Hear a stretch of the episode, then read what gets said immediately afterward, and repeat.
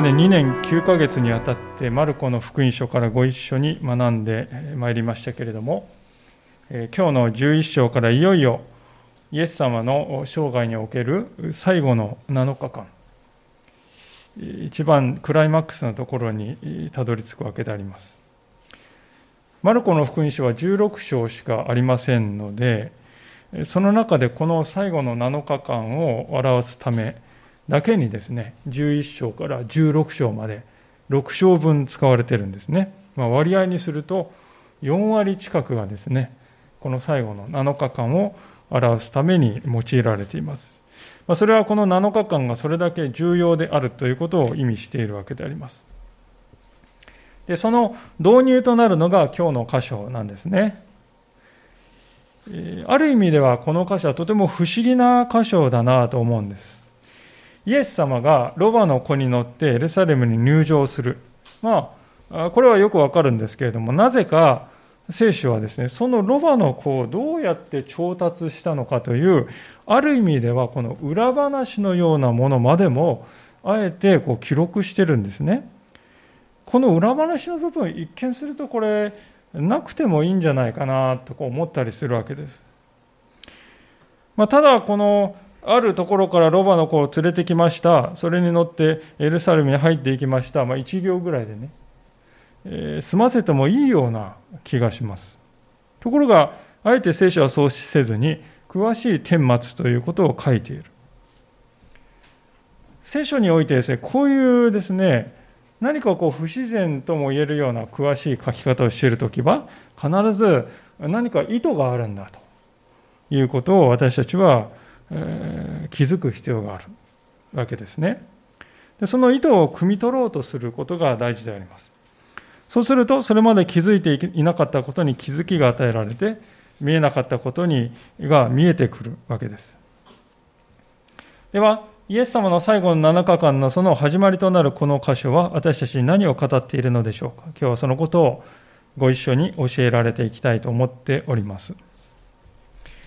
早速ですけれども、一節からもう一度読んでみたいと思いますけれども、一節さて、一行がエルサレムに近づき、オリーブ山のふもとのベテパゲとベタニアに来たとき、イエスはこう言って二人の弟子を使わされた。向こうの村へ行きなさい。村に入るとすぐ、まだ誰も乗ったことのない転ばがつながれているのに気がつくでしょう。それをほどいて引いてきなさい。もし誰かが、なぜそんなことをするのかと言ったら、主がおいるようなのです。すぐにまたここにお返ししますと言いなさい。これまでイエス様の一行はエルサレムに向かって旅をしてきたわけですけれども、えー、エルサレムの手前にオリーブ山という山がありますけれども、この山の麓にあるベテパゲとベタニアという村まで、えー、村の近くまで来たと一節に書いてあります。オリーブ山というのは標高にして800メートルぐらいの山でして、エルサレムもまあね、標高1000メートル弱あるんですけども、そこからですね、谷を挟んですぐ左側に、あ東側にですね、ある。それがオリーブ山です。で、その山の手前にある村のその近くまでやってきた。まあ、そこでイエス様は2人の弟子をこう行きなさいと使わして、ロバの子を連れてくるようにと命じるわけです。当然ですね、これからしばらくの道のりをそのロバの子に乗って、エルサレムまで向かおうという、そういうつもりであった。これは異例のことなんですね。イエス様はこれまで常に歩いて行動してきました。何かの乗り物に乗って移動するということは基本的に一度もないのです。それがあえてここで自分から転ばに乗ろうとしておられる。なぜわざわざそういうことをするかというと、その理由はです、旧約聖書において、メシアはそのようにしてエルサレムにやってくるのだとこう書かれて予言されていたからですね。まあ、その予言というのは、え、しばしばまあ語られるところでありますけれども、ゼカリア書の9章の9節というところに書かれております。え、聖書を開けられる方はですね、旧約聖書の1621ページにこのような言葉がありますね。新科学2017を使いの方。ゼカリア書の9章の9節1621ページです。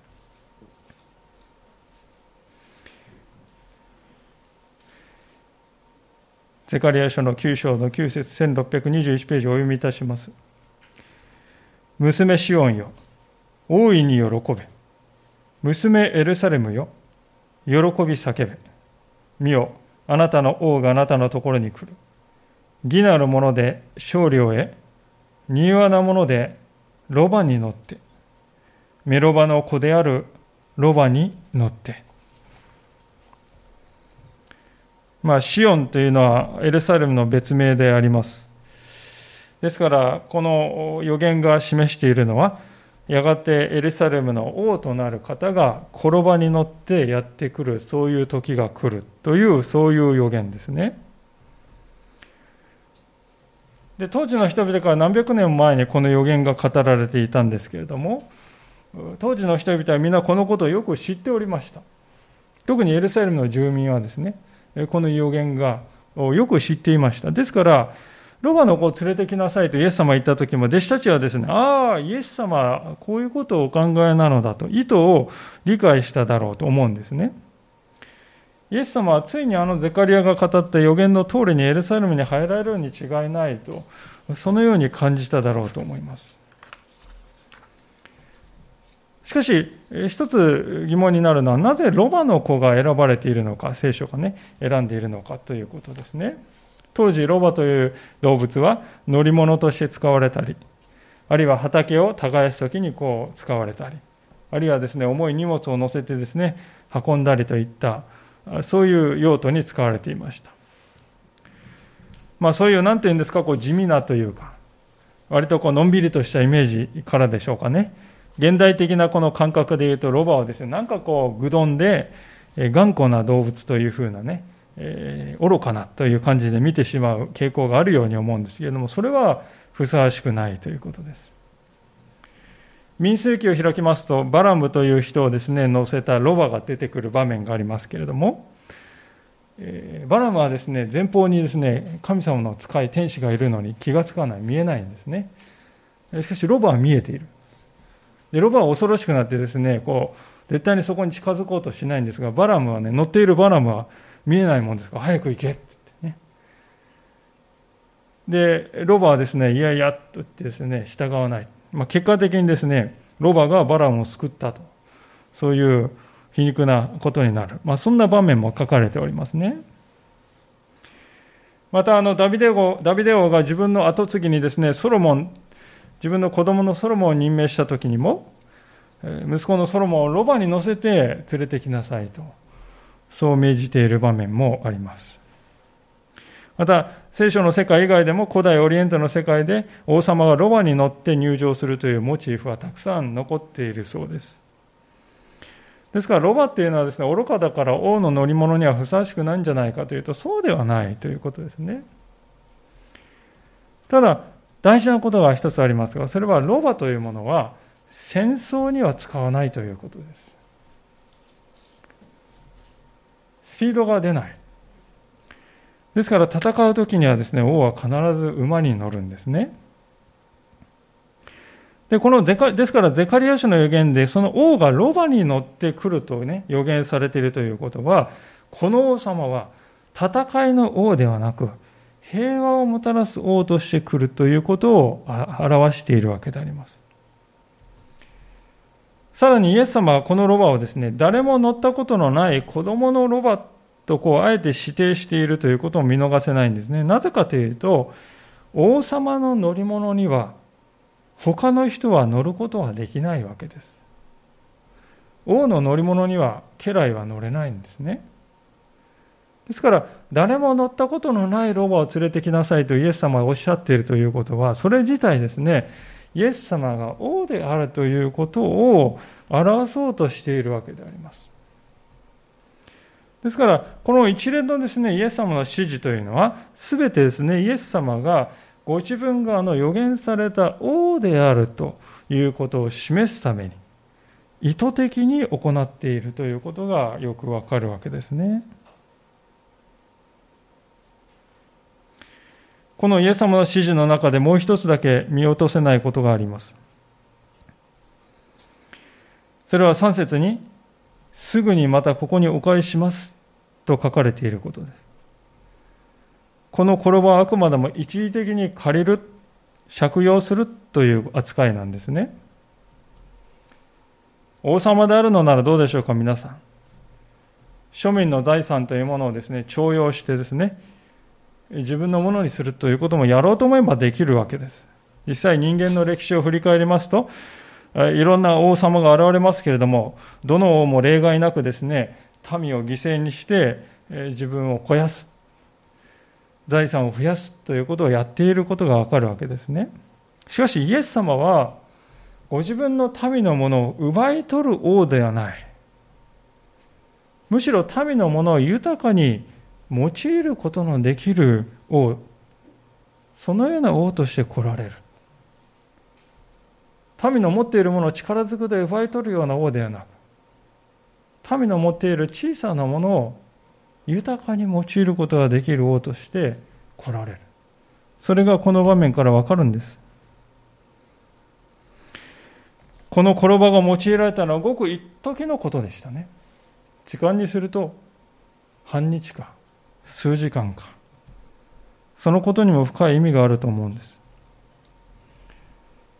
それはイエス様に対する奉仕にはいろいろな種類があるということですね。このマルコの福音書を見てきてですね、本当に使徒たちと呼ばれる弟子たちは常に登場しますね。彼らは長いこと記録されています。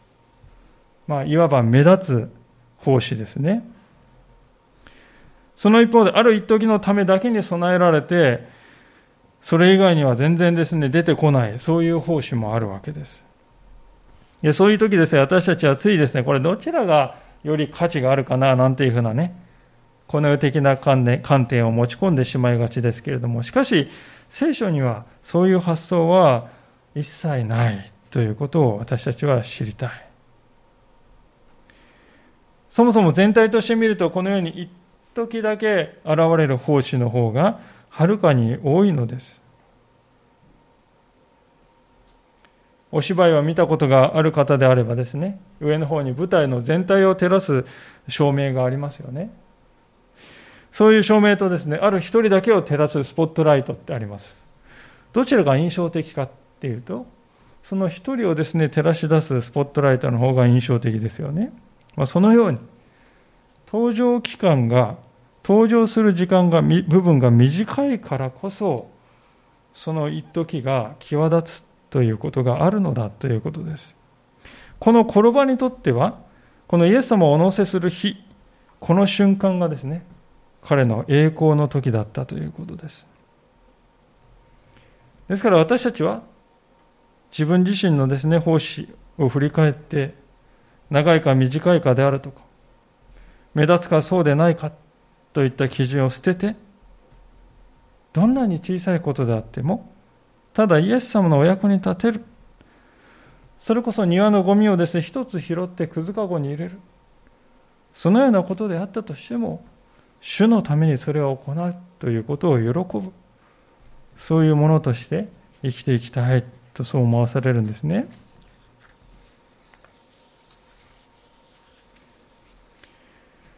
さあ、こうしてイエス様から指示を与えられた弟子たちでありますけれども、言われた通りにして出かけていった。それが4節から6節であります。弟子たちは出かけていき、表通りにある家の戸口に転ばがつながれているのを見つけたので、それをほどいた。すると、そこに立っていた何人かが言った。転ばをほどいたりしてどうするのか。弟子たちがイエスの言われた通りに話すと、彼らは許してくれた。まあ、まさにイエス様が語った通りのことが起こるわけでありますけれども、この注目すべきはこの5節でですね、転ばをほどほどいたりしてどうするのかと聞かれている。この言葉を皆さん、イエス様がですね、あらかじめこの現場にいた誰かとね、えー、口裏合わせをしていた。そういうわけではないということを証明するやり取りだと思いますね。イエス様は初めにですね、ちょっとあなたこっそりね、言っといて、あの話しとけ、こそこそこそ。こういうふうに段取りつけといてくれと。後で役に立つからって、そういうことをイエス様はやったように、やったんじゃないかという人もいるんですけれども、しかし、この5節のですね、言葉は、そうではないということを証明しているように思います。なぜなら、もし口裏合わせをあらかじめしていたらですね、イエス様は当然こう言ったと思うんですね。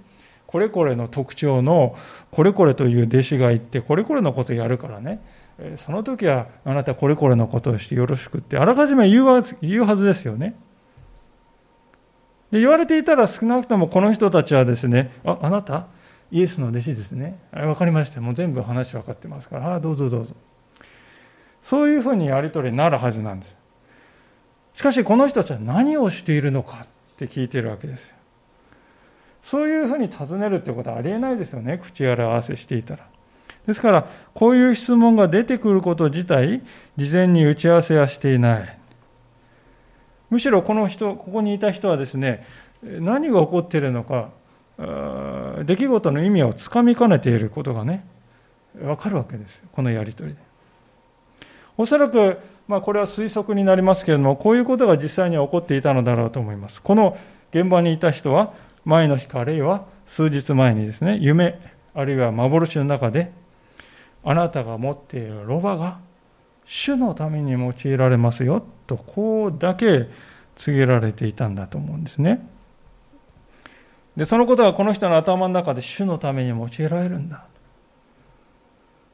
そこに弟子たちがやってきてですね、主がお入り用なのです。そう言ったときに、この人は、ああ、あのお告げを思い出したんだと思います。その時に全てがつながったわけですね。ああ、あのことなんだ。皆さん、神様の配慮というのは、時にこのようにして、そこに関わっている人々の思いを超えて働くものなんだということを私たちは今日しっかりと心に留めたいと思うんです。大事なことは、転ばの所有者であろうこの人はですね、これから何が起こるかということ、その細かいところを全部聞かされていたかというと、そうではなかったということなんですよ。何をしているのか尋ねないとですね。最初は分からないような。彼はですね自分のロバが主のために用いられますよというそれだけを知らされていた。何のためにそれが起こるのかそれが何を意味しているのかその前と後にどんなことが起こるのかそういう詳しいですね神様のご計画というものは知らされていなかった彼に知らされていたのは、ただ判断するときに最低限必要な情報だけが彼には知らされたんです。主のためにあなたのロバを用いられる。で、彼にとってはそれで十分だったということなんですよ。それ以上のことは後から分かってくることだったのですねで。このことはですね、私たちにとってとても大切な教訓をもたらしているように思います。というのは私たちはですね、どうでしょうか。神様のご計画の全体を知らないと気が済まないというかね、全体を知りたいんだとつい考えてしまう。隅から隅まで細かく分かっていないと不安になってしまう。そういうところはないでしょうか。だからこそ私たちはですね、知っておかなくてはならない。それはなぜか、どういうことかというと、私たちに与えられているのは、世界を救うという神様の大きな絵の中の1ピースに過ぎないのだということですね。神様の大きな救いのご計画という絵があって、それがパズルになっている。幸いなのは、このパズルが完成した姿っていうのを私たちはですね、すでに見ているわけです。それは聖書を通して見るんですね。聖書を見ますとですね、創世記に第一の創造がですね、書かれていますよね。最初の創造が書かれて。そして人間が堕落していその最の最初の創造が損なわれていった。しかしイエス様にあって、新しい創造が起こる。最初の創造で損なわれていたものがイエス様によって新しい創造がもたらされ、そして黙示録によって最後の新天新地という完全な創造となって回復するというね、そういうストーリーを私たちは聖書を通してもう知っているんですよね。でその素晴らしさ、その美しさ、その麗しさ、そしてそういう絵をですね、描くことができる神様の宮座の一部分に私も招かれている。そして関わることが許されている。そういう幸いです。私たちはそのことに満足するものでありたいなと思うんですね。私たちはともすると自分の人生を振り返って、私はあの人のようではなかったなとかね、あの人のような華々しい活躍はできなかったなとか、あの人のような証はできなかったななんてですね、あるいは、私は苦労の多い人生だったなとこういろいろ感じるかもしれません。あるいは反対のことを感じる。私はあの人よりもましな生き方をしてきた。自分はそこそこね、の人たちよりもまっとうに生きてきた。まあ、そういうふうに感じるかもしれない。でも知っていただきたいのです。それは、パズルの1ピースが、横の1ピースを見て、羨んだり、あるいは蔑んだりするようなもので、無意味なんだということですね。パズルにチャレンジした人は誰でも知っていますけれども、あるピースが他のピースよりも優れている、あるいは劣っているということはないわけですね。今日の箇所も同じであります。転ばが欠けても、転ばの所有者が欠けても、どちらが欠けてもイエス様のご計画は成立しなかったわけですよ。名前も書いてない人たち、この人たちもまた神様の救いのご計画という絵の中の欠かすことのできない大事な1ピースとして用いられているんだということです。私たちにも同じことが言えると。パズルはどの1ピースが欠けてもですね、1000ピースになって、999ピースだって1ピースなかった。いいじゃない、1ピースぐらいなかったって。絶対そうは思わないですね。むしろそのないところにですね、目が集中されて、ああ、って残念な気持ちになりますよね。それは私たちにも同じだ。神様のご計画のすべてのピースが欠けることなく用いられて初めて麗しい絵となると。同様に私たち一人一人にも神様の救いのご計画の欠かすことのできないかけがえのない一部として私たちは用いられているということです。たとえ私たちは自分で自分なんかとこう卑下したくなるようなところがあるかもしれません。それでも神様はあなたを用いてくださっている。私たちに必要なことは、神だけを見つめ続けるということです。この遠大な神様の救いのご計画という絵を、神様は画家としてね、見事に描いておられる。その画家である主だけを見つめ続けるということ。そしてその計画の一部分として私が用いられているんだ。欠かすことのできない一部として用いられている、そういう自分を喜び、感謝するということ。そこに信仰者として生きるということの幸いがあるのではないでしょうか。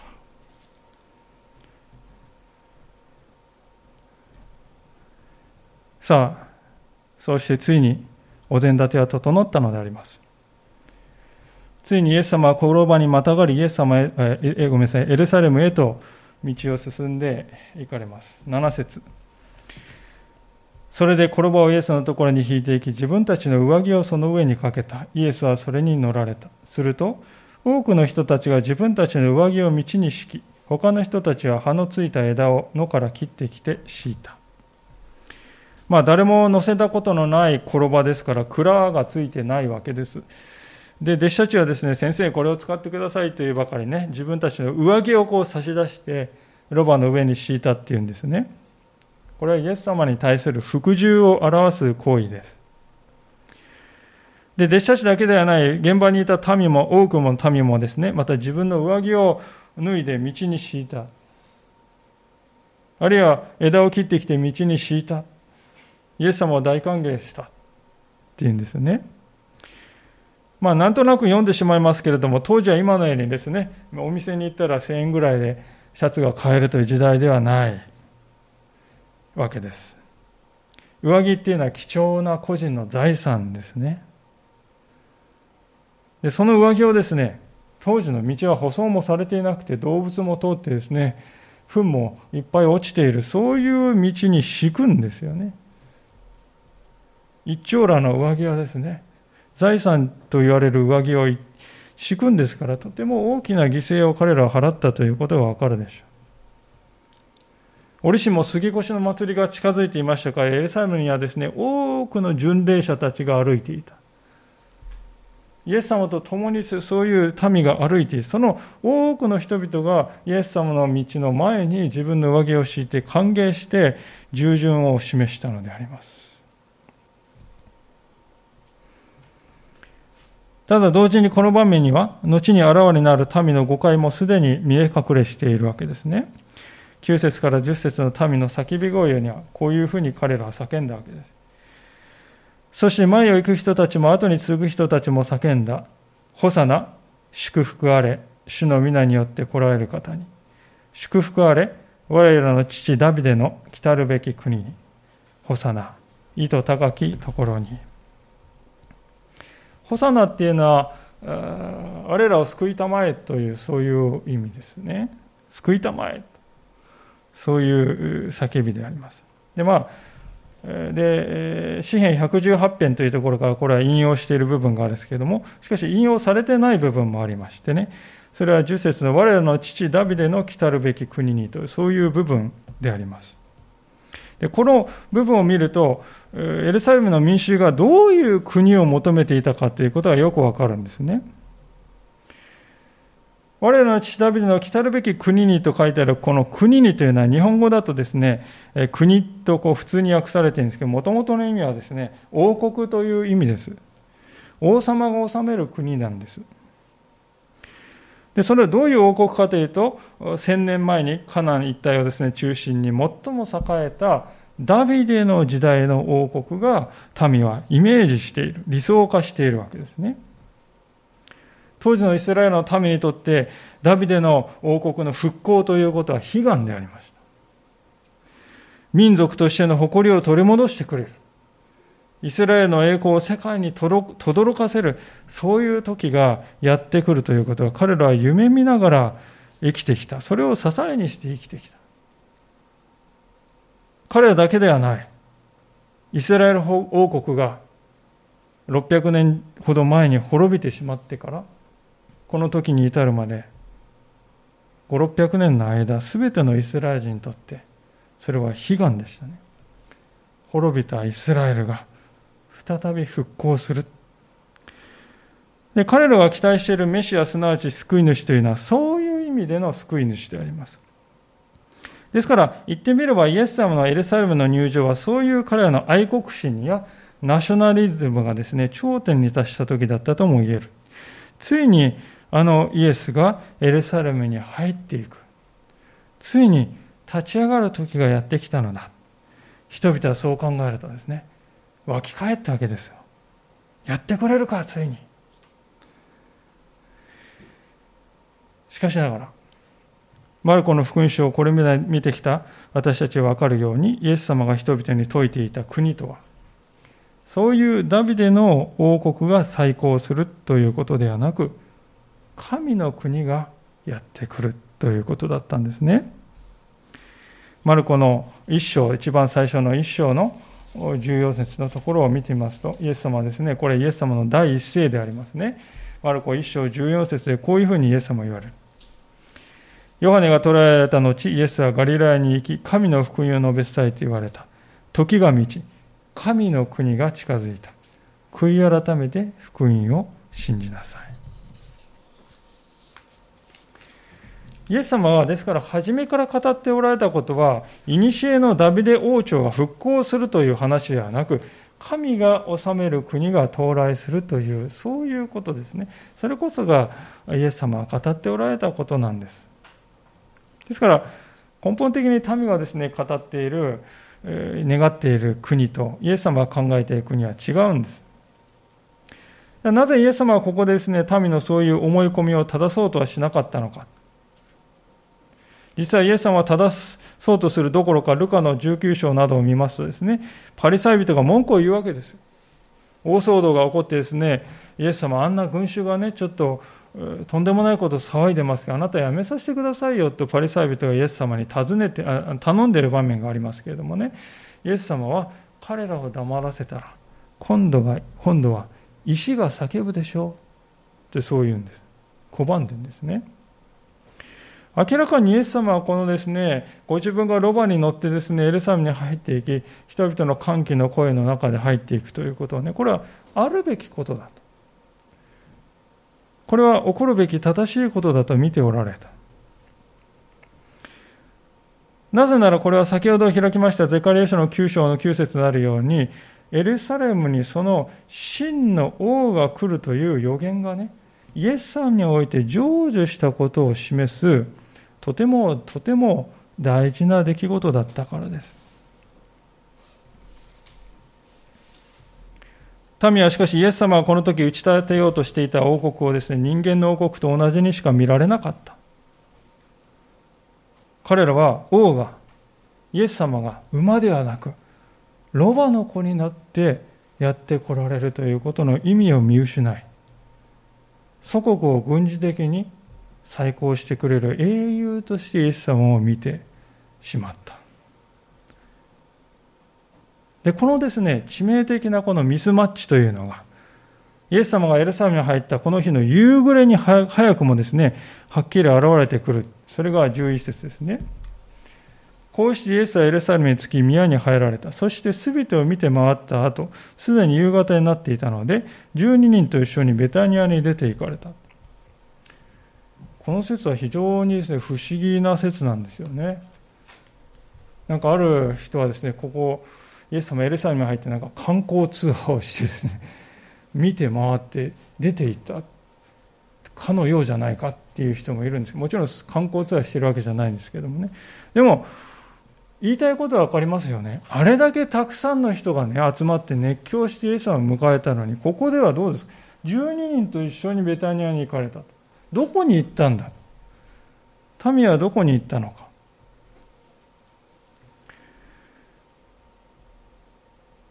彼らはエルサレムにですね、あんな劇的な形で入場したイエス様は迅速に行動を起こしてくれるだろう。目を見張るような偉大な奇跡を起こして、革命をですね、打ち上げてくれるだろうと期待して、固唾を飲んで見た、見守っていたのかもしれません。ところが、当のイエス様、神殿に入っていた。これはいい。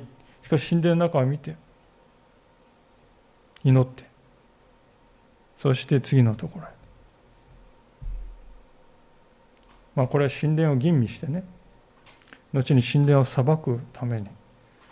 見つめていたわけですけれども。でそうこうしているうちに夕方になってしまった。人々はそこでどうやら何も行えないらしい。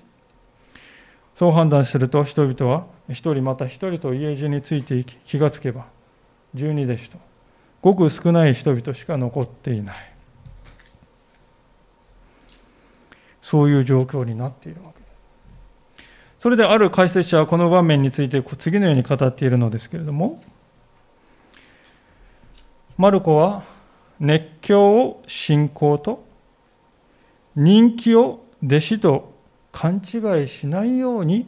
警告しています。イエスは華やかな場所で告白されるのではなく、十字架の上でのみ告白されるのです。イエスは熱狂を信仰、あ、ごめんなさい、マルコは熱狂を信仰と、人気を弟子と勘違いしないように警告しています。イエスは華やかな場所で告白されるのではなく、十字架の上でのみ告白されるのです。このことは11節イエス様がとっている行動からも明らかになるのです。イエス様は一度神殿に入られた。神の子が神殿に入ったんですよ。もう出てこないでそこに住むかと思いきや、イエス様は神殿から出て行かれた。神殿から出て行かれたって書いてある。マルコは明らかにですね、この時の神殿というのは、神の子であるイエス様が住むにふさわしい場所ではなかったということを語っているわけです。まあ、それどころか実会以降見ていくとイエス様は実際には神殿を裁くために来られた方であるということが浮き彫れになっていく。このことはですね、イエスという方は誰もがですね、神はここにいるはずだよと考える場所にはいない。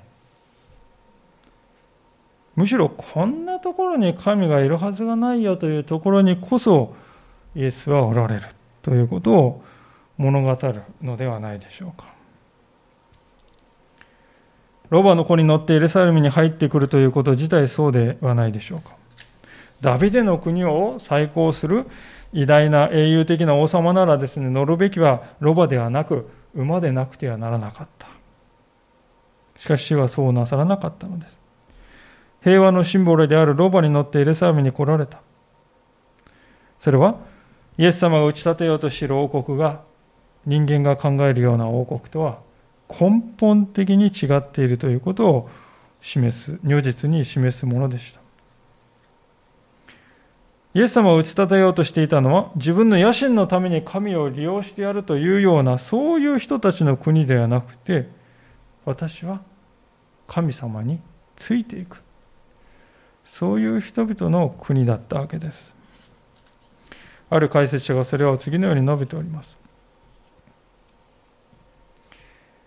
彼らはつまり群衆はですね、